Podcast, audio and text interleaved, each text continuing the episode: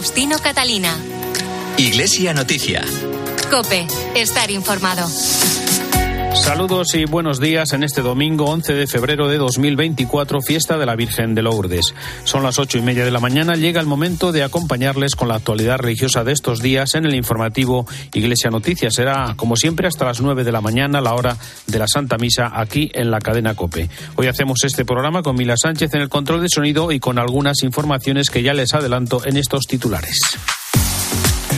La Iglesia celebra hoy la Jornada del Enfermo con una llamada para atender y acompañar a quienes sufren, están solos o marginados. Mientras tanto, la campaña contra el hambre de Manos Unidas interpela a los creyentes sobre su responsabilidad ante el cambio climático que afecta especialmente a los más pobres del mundo. En Roma, el Papa canoniza esta mañana a la beata argentina María Antonia de Paz y Figueroa, conocida como Mama Antula. Además, el sacerdote orensano Luis Manuel Cuña inició ayer en Roma su ministerio como prelado de la Orden de Malta y hoy canta en la Basílica de San Pedro el coro del pueblo soriano de Fuente Armejil. Faustino Catalina. Iglesia Noticia. Cope, estar informado. En este domingo 11 de febrero, festividad de la Virgen de Lourdes, la Iglesia Universal celebra la Jornada del Enfermo y en España comienza la campaña que se cerrará el 5 de mayo en la Pascua del Enfermo. En su mensaje, el Papa recuerda que los cristianos estamos especialmente llamados a cuidar a quienes sufren y están solos, marginados o descartados. Francisco invita a sanar las heridas de la soledad y el aislamiento y a cooperar para contrarrestar la cultura de la indiferencia y del descarte y hacer crecer la ternura y la compasión. Lo comenta así en su carta pastoral de este domingo el arzobispo de Burgos, Mario Iceta. En momentos de debilidad, cuando apenas quedan fuerzas para mantener el cuerpo y el alma en pie, saberse acompañado puede llegar a convertirse en la mejor medicina de quien pierde hasta las ganas de continuar. El Papa recuerda que los cristianos estamos especialmente llamados a hacer nuestra la mirada compasiva de Jesús.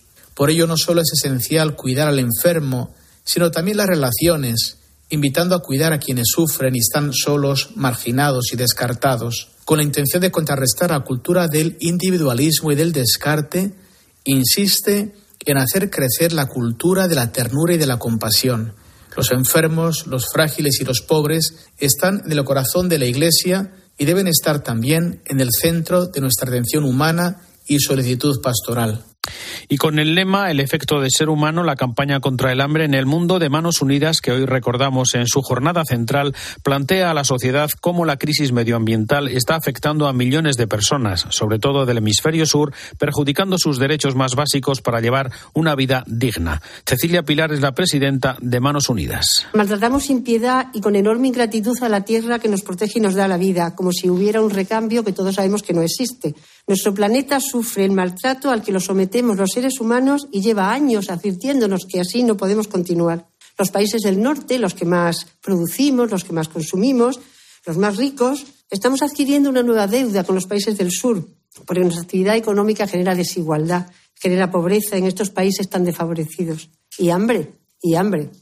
Ese terrible fracaso para la humanidad que supone y que pone en riesgo la vida de los 735 millones de personas que la padecen porque nuestra despreocupada manera de vivir y de consumir necesita de una producción a gran escala y esto hace proliferar el agronegocio, la minería descontrolada, el consumo de combustibles fósiles y da alas a las actividades extractivistas. Y mientras los que menos se benefician de estas actividades son los más perjudicados por las consecuencias negativas que trae consigo.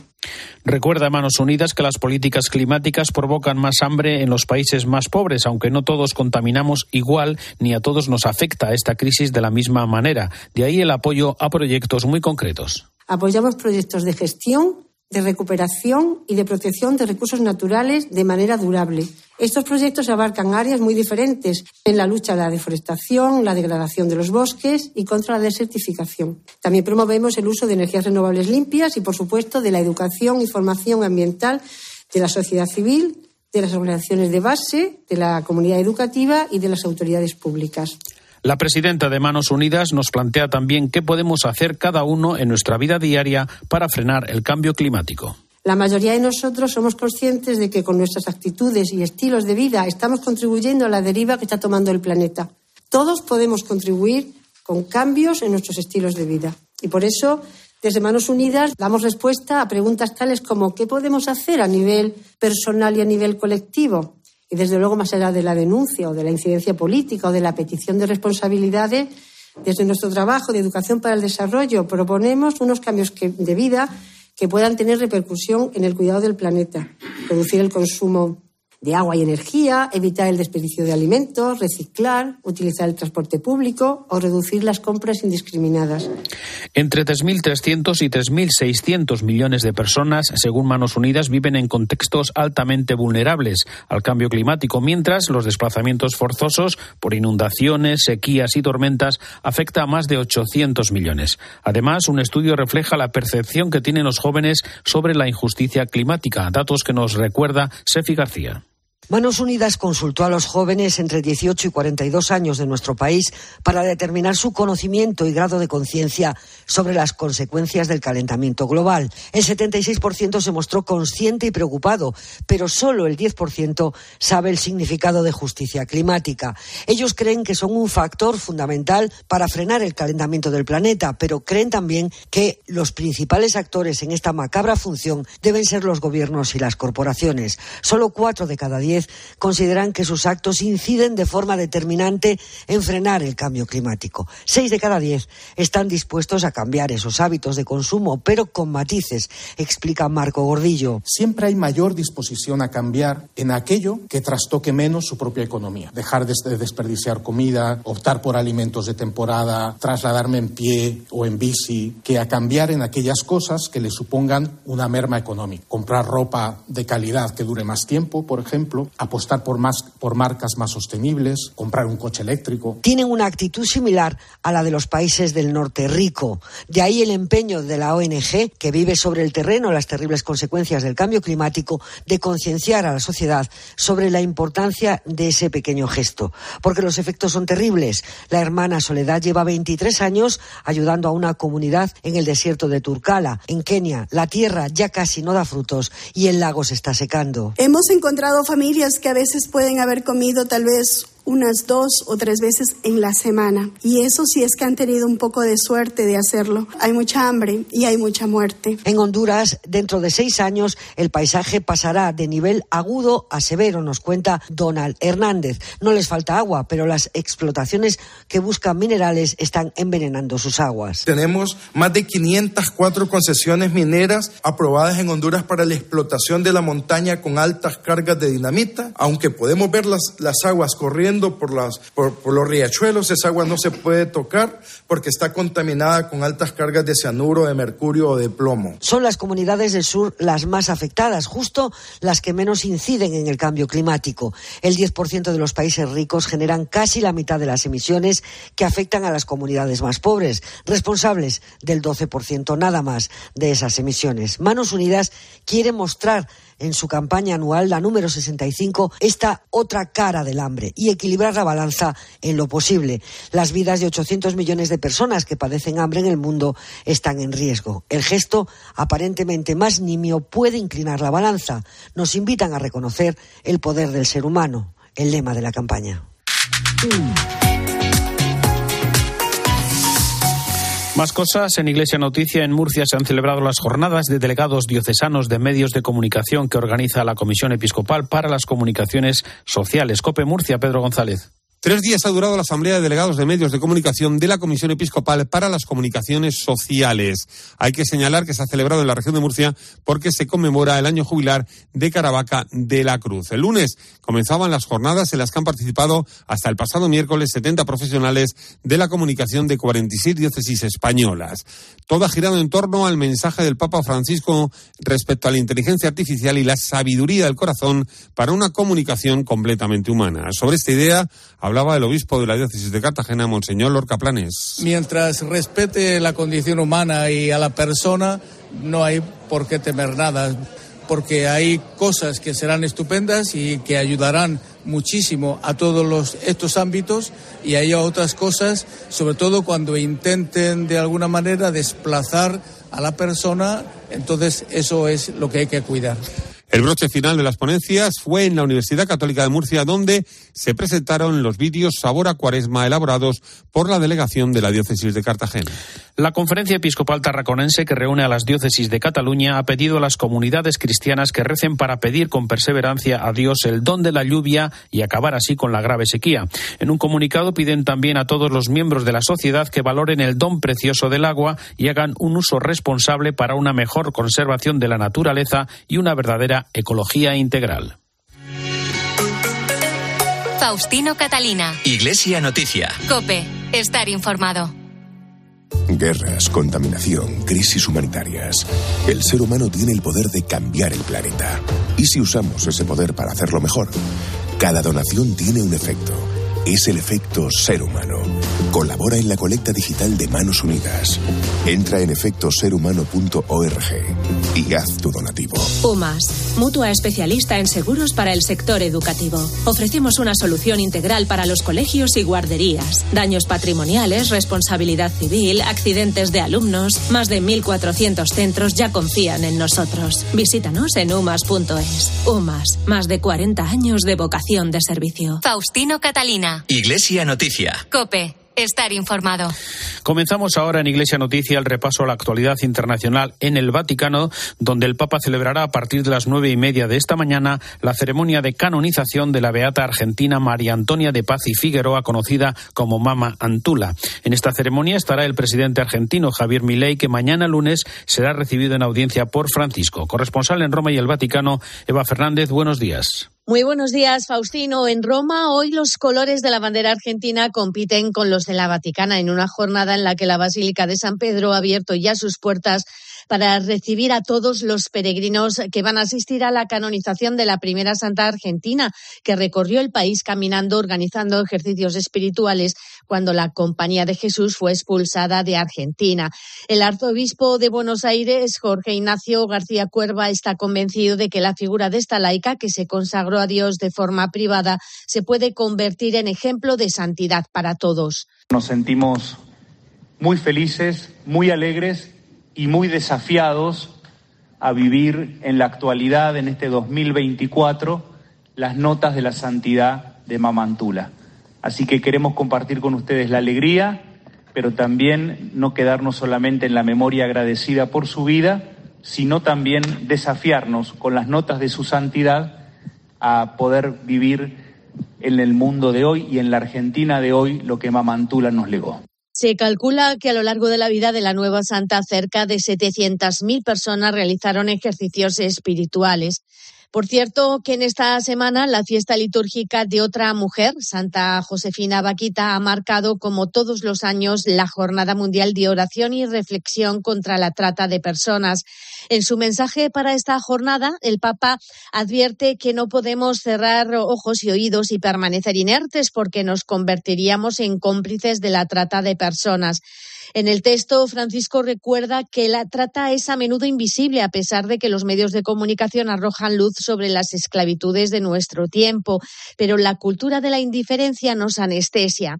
Ayudémonos recíprocamente, por lo tanto, pide el Papa, a reaccionar escuchando a quien sufre, en las multitudes de migrantes forzosos y en quienes son objeto de explotación sexual o laboral de forma particular. El mensaje finaliza con un llamamiento para no quedarnos paralizados, para que movilicemos todos nuestros recursos en la lucha contra la trata y por la restitución de la plena dignidad a quienes han sido sus víctimas. En la audiencia general del miércoles, el Papa advirtió sobre las tristezas prolongadas y las amarguras resentidas que no contribuyen a una vida sana y menos aún cristiana. Ese día concluyó la reunión del Consejo de Cardenales. Cuéntanos, Eva. Dentro del ciclo de las catequesis que el Papa está dedicando a los vicios y a las virtudes, se centró en la tristeza que erosiona el corazón, una enfermedad del alma que debe combatirse pensando en Jesús que nos trae la alegría de la resurrección. Podemos distinguir dos tipos de tristeza. Por un lado está la tristeza que lleva a la salvación si se vive según la fe, porque nos impulsa a mirar nuestro interior, nos inspira el dolor y la amargura de haber pecado, colocándonos así en el camino del arrepentimiento y en la esperanza de recuperar la amistad con Dios. Pero por otro lado, tenemos otra tristeza, aquella tristeza que si nos descuidamos puede convertirse en una enfermedad del alma, como un gusano que corroe y destruye el corazón. Nos hará bien pues combatir esta segunda tristeza, esta enfermedad, con la fe en la resurrección de Cristo que nos colma de esperanza, de gozo y de paz. Durante esta semana ha tenido lugar la reunión de febrero del Consejo de Cardenales que ha contado con la presencia del Papa Francisco y durante la que se ha profundizado sobre el papel de la mujer en la Iglesia, un tema iniciado en sesiones precedentes. En una de las jornadas estuvieron como invitadas eh, tres mujeres, la hija de María Auxiliadora Linda Poger, profesora de Cristología, la consagrada Yulivia Di Bernardino, responsable de cursos de espiritualidad, y la vicesecretaria general de la Comunión anglicana.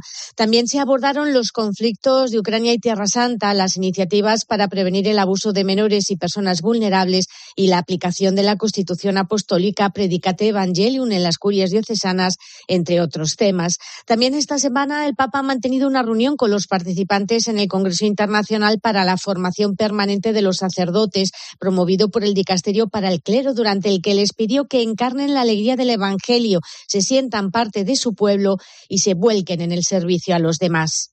Y nos detenemos ahora en la nota del Dicasterio para la Doctrina de la Fe, en la que se reitera que las fórmulas y los elementos materiales establecidos por el rito esencial de un sacramento no se pueden cambiar en nombre de la creatividad, porque ese sacramento no sería válido. Es el momento para el comentario desde Roma de Antonio Pelayo. Buenos días, Antonio. Buenos días, Faustino. Los que llevamos años en este oficio sabemos por experiencia lo difícil que resulta a veces colocar en los medios de comunicación las noticias religiosas y una buena parte de la culpa recae en el Vaticano que mantiene una absurda política informativa que no favorece para nada la difusión de sus noticias. El último ejemplo nos lo ha ofrecido el Dicasterio para la Doctrina de la Fe al publicar el pasado sábado a una hora intempestiva y sin previo aviso una declaración sobre la validez de los sacramentos. El texto, publicado solo en su versión italiana, no fue presentado en una conferencia de prensa ni se nos ofreció ningún auxilio para interpretarlo. El documento en cuestión es una severa advertencia contra toda forma de abuso litúrgico. Por desgracia, escribe el cardenal prefecto en su presentación, hay que constatar que no siempre las celebraciones litúrgicas, en concreto las de los sacramentos, se desarrollan con plena fidelidad a los ritos prescritos por la Iglesia. En consecuencia, sentencia el cardenal Víctor Manuel Fernández, cambiar la forma de un sacramento o su materia es siempre un acto gravemente ilícito y merece una pena ejemplar porque tales gestos arbitrarios pueden producir graves daños al pueblo fiel de Dios. Para entender mejor de qué se trata se pone el ejemplo del bautismo. Algunos sacerdotes transforman la fórmula tradicional yo te bautizo en el nombre del Padre, del Hijo y del Espíritu Santo por otras como yo te bautizo en nombre del Creador o de papá y mamá o de la comunidad aquí presente. En todos estos casos el sacramento no es válido y hay que repetirlo. Más adelante los autores de la declaración escriben que modificar por propia iniciativa la forma de celebrar un sacramento no constituye un simple abuso litúrgico como transgresión de una norma positiva, sino una herida a la comunión eclesial y al reconocimiento de la acción de Cristo que en los casos más graves hace inválido el sacramento. La Asamblea Plenaria del Dicasterio para el Culto Divino y la Disciplina de los Sacramentos, reunida estos días en Roma, no ha sido consultada en absoluto sobre la declaración que comentamos, prueba de que el funcionamiento de la curia romana deja bastante que desear y debe ser corregido. Desde Roma les ha hablado Antonio Pelayo. Gracias, Antonio. En una entrevista concedida a la revista Credere, el Papa habla de nuevo del documento sobre las bendiciones y, entre otras cosas, afirma que la gente se escandaliza sobre las bendiciones a parejas homosexuales, pero no cuando se bendice a un empresario que explota a la gente. Además, Francisco ha enviado un mensaje en el quinto aniversario de la firma del documento sobre la fraternidad humana por el Papa Francisco y el gran imán Hamed Al-Tayeb. Cuéntanos, Eva. En esta entrevista al sacerdote Vincenzo Vitale, el Papa insiste en lo que ya recordó en la audiencia del dicasterio para la doctrina de la fe. La bendición no se le debe negar a quien la solicite con intención de acercarse a Dios. Los pecados más graves, explica el Papa, son aquellos que se disfrazan con una apariencia más angelical. Por ejemplo, nadie se escandaliza si doy mi bendición a un empresario que quizás explota a la gente y esto es un pecado gravísimo que sí se escandaliza si se la doy a un homosexual, y esto es hipocresía. Todos debemos respetarnos unos a otros. El corazón del documento es la acogida. En la entrevista, el Papa recorre los años de su pontificado y habla del próximo jubileo, un acontecimiento de gracia ante el cual es necesario redescubrir el valor y la necesidad de la oración. También esta semana el Papa ha recibido a los miembros de la Asamblea Plenaria del Dicasterio para el Culto Divino y la Disciplina de los Sacramentos. En su discurso les recordaba que una iglesia que no siente pasión por el crecimiento espiritual, que no intenta hablar de manera comprensible a los hombres de su tiempo, es una iglesia enferma. Han pasado ya cinco años del histórico documento por la fraternidad humana y con este motivo esta semana se han entregado los premios Zayet 2024. El Papa, en su mensaje a los premiados, ha agradecido que se hayan puesto en marcha tantas iniciativas que hacen realidad los valores de la fraternidad y del compañerismo social, fundados en la verdad de que todos los seres humanos son hijos de un único Padre que está en los cielos. En medio de un mundo donde la solidaridad fraterna está ausente, subrayaba el Papa, los premiados son una luz contra la injusticia, el odio y la guerra. Gracias, Eva. Hoy sonará en la Basílica de San Pedro un coro muy especial, el de Fuente Armengil, un pequeño pueblo de la provincia de Soria que ha visto cumplido su sueño, como nos cuenta Paloma Serrano.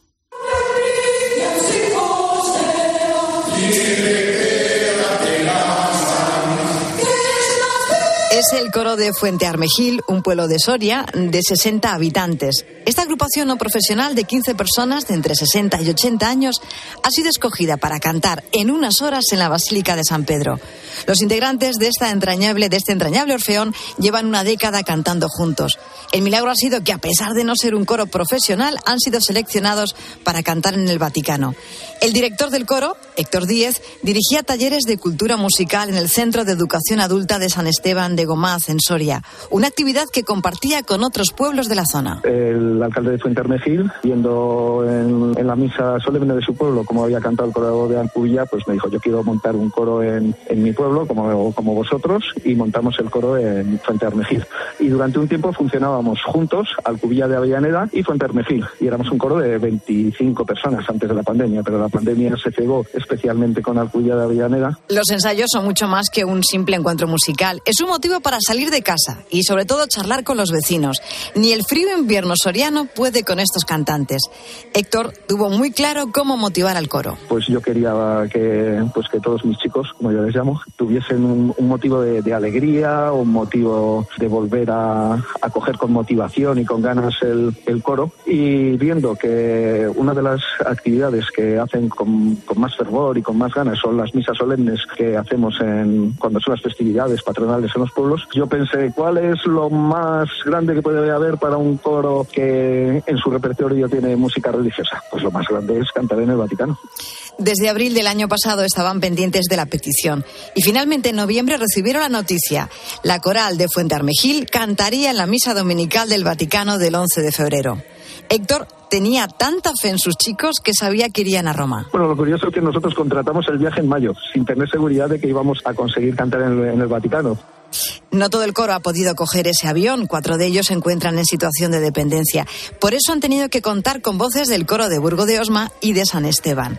Lucía, de 66 años, además de la emoción de cantar en el Vaticano, nunca había tenido un billete de avión entre sus manos. Hasta ahora, vamos, lo vamos llevando muy bien, ¿eh?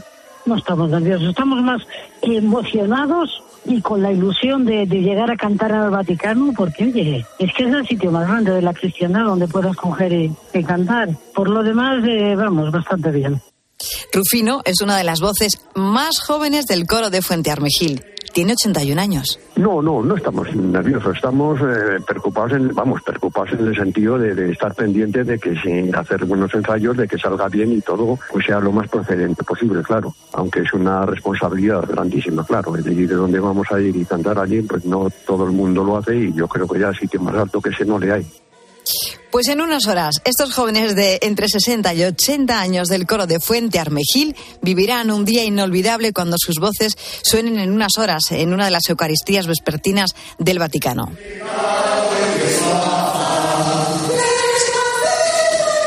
Seguimos en Iglesia Noticia. El sacerdote orensano Luis Manuel Cuña inició ayer en Roma, en la Basílica de los Santos Bonifacio y Alesio, su ministerio como prelado de la Orden de Malta tras su nombramiento por el Papa. Desde ahora es el superior eclesiástico del clero de la Orden que cuenta con 94 cardenales, 280 obispos y 718 sacerdotes. Esta Orden de Malta está presente en 120 países con proyectos médicos, sociales y humanitarios en favor de las personas vulnerables y para ayudar a las víctimas de conflictos armados y de desastres naturales.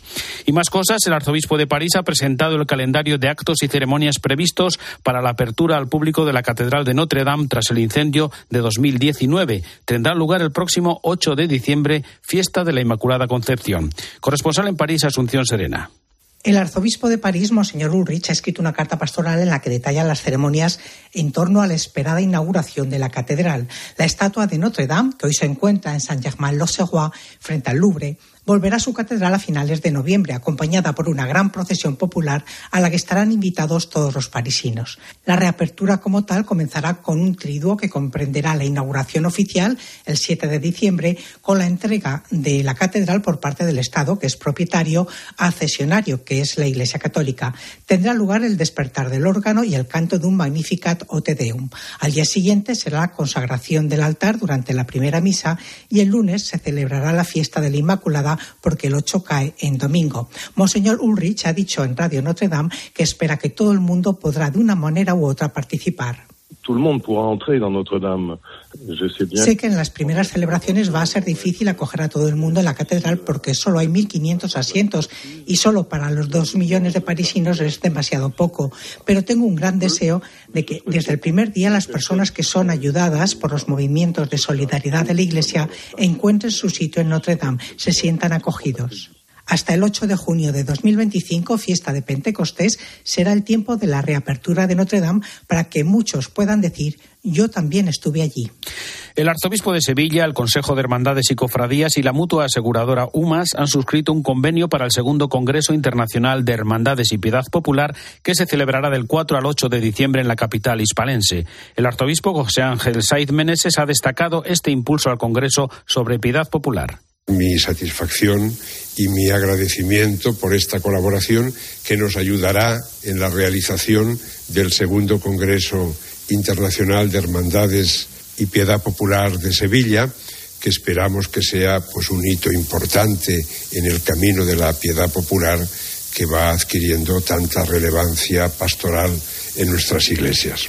Este Congreso de Hermandades y Piedad Popular tendrá lugar 25 años después del primero y conecta con el jubileo de la Iglesia Universal de 2025. El consejero delegado de UMAS, Anastasio Gómez, destaca el apoyo a este Congreso de ámbito internacional. Estamos presentes desde hace años con muchas realidades de iglesia, de diócesis, de parroquias, de colegios, de residencias de ancianos. Bueno, y en este sector de cofradías y hermandades también, pero una oportunidad que cada mucho tiempo se hace o una puerta que no se suele abrir de un congreso internacional, pues eh, vamos a aprovecharla y vamos a, estar con, la organización y que, bueno, vamos a tener la oportunidad de llegar a, a, todas estas realidades que son tan importantes en Andalucía, ¿no? Y, bueno, pues una puerta más que cualificada es Sevilla.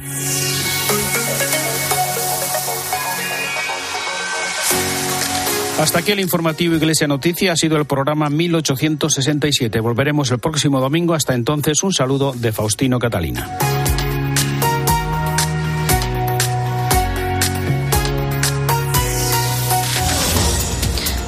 Buenos días, estamos llegando a las 9, las 8 en Canarias de este 11 de febrero. Hoy Cádiz y Pamplona despiden a los guardias civiles Miguel Ángel Gómez y David Pérez, que el viernes fueron asesinados en Barbate después de ser embestidos por una narcolancha.